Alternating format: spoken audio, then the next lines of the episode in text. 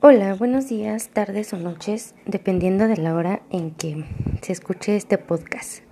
Mi nombre es Carmen Jessica Quevedo Carrillo, soy estudiante de la Universidad Univer Millennium en el noveno cuatrimestre de la licenciatura de Administración de Empresas. En la asignatura de Ética y Deontología en la Administración de Empresas, se pidió una actividad que consta de la realización de un podcast donde se, de manera personal explique el significado de qué es la competencia desleal, a quién afecta la competencia desleal y cómo debe ser regulada a través de normatividad. Bueno, empezaremos con qué es la competencia desleal. Son acciones o prácticas deshonestas y sin ética usadas para obtener o tener una ventaja sobre los competidores o los consumidores de manera deshonesta, con el fin de obtener una venta o, alguna ventaja por encima de los demás de mala forma.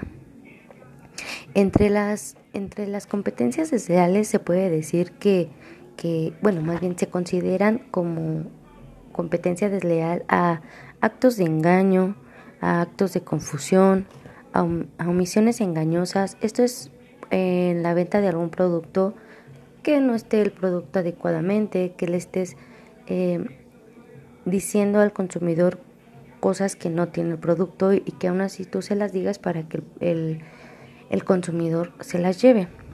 Las prácticas agresivas como la coacción, el acoso, la influencia indebida o uso de la fuerza, los actos denigrantes, los actos de comparación, los actos de imitación, la explotación de la reputación ajena, la violación de secretos, la inducción a la infracción contractual, la violación de las normas, la discriminación e independencia económica, eh, una venta a pérdida o la publicidad ilícita son consideradas todas como una competencia desleal y hay que tener cuidado con hacer alguna de estas acciones.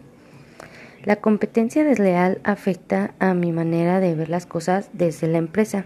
Al tener un trabajador así va afectando la imagen de las empresas porque la gente va viendo que, eh, que pues ahí trabajan personas que intimidan, personas que te sienten, que te hacen sentir incómodas y pues eso va afectando la reputación de la, de la empresa.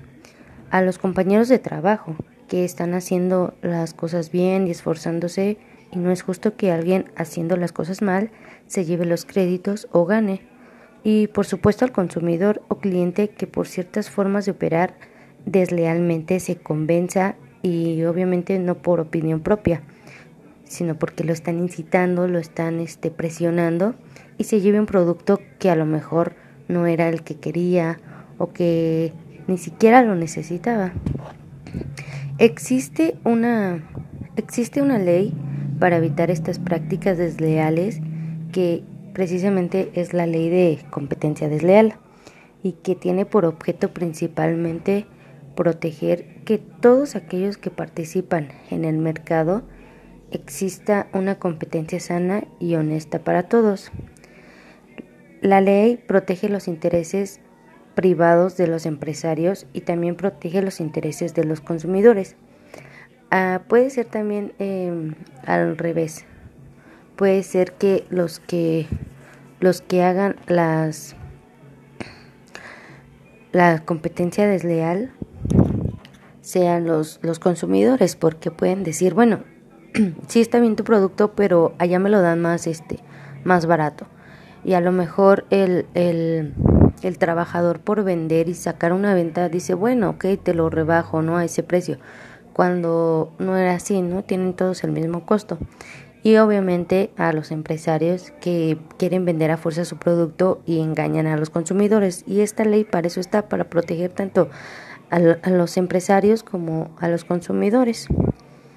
Y pues eh, esas eran algunas... Eh, significados que les quería compartir. Espero que les hayan ayudado un poco y pues muchas gracias.